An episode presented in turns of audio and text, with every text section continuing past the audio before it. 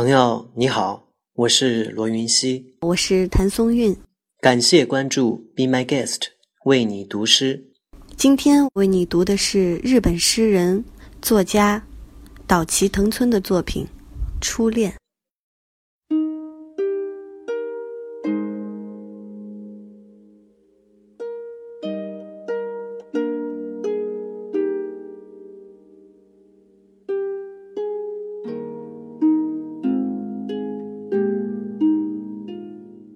记得在苹果树下的初次会面，你那乌黑的头发刚刚竖起，一把雕梳插在发间，衬托你那如花似玉的脸庞。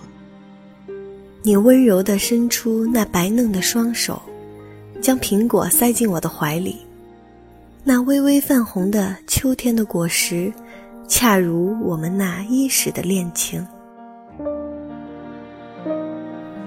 我无意的吐出叹息，轻柔的飘落在你的发鬓，欢愉的爱恋之杯斟满了你的柔美的爱情。